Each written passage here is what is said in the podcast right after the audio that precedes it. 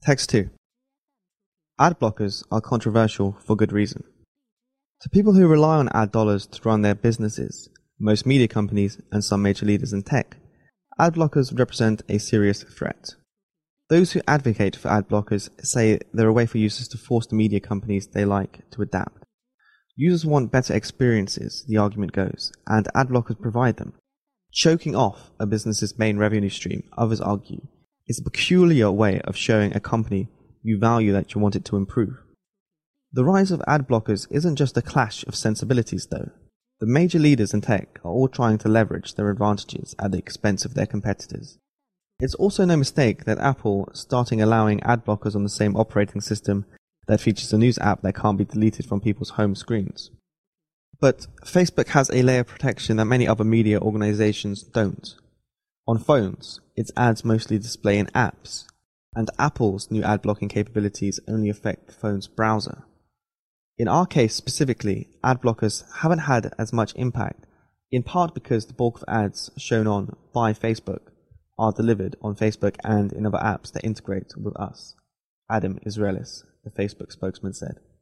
Which isn't to say Facebook isn't concerned about ad blocking technology.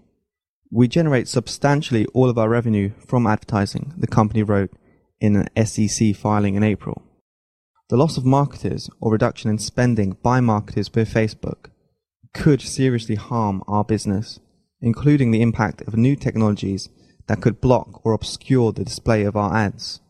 Still, given the dominance of Facebook's app, the likely result of ad blocking on the mobile web is a further consolidation of the company's power. If Google struggles to deliver ads, that money will flow to platforms whose ads can't be blocked, like Facebook. To Andrew Moore, a former vice president at Google, the rise of apps over the mobile web makes the question of ad blocking almost moot. I actually do not think this is going to be an important issue for much longer, he said. It is moving so much from the browser to devices that the really big disruptor and the thing people are freaking out about on business models for devices is you cannot have the same ad supported revenue models as you did when you had a browser, he said. The businesses that end up surviving won't give up advertising, but may stop serving up ads that can be obviously blocked, he said.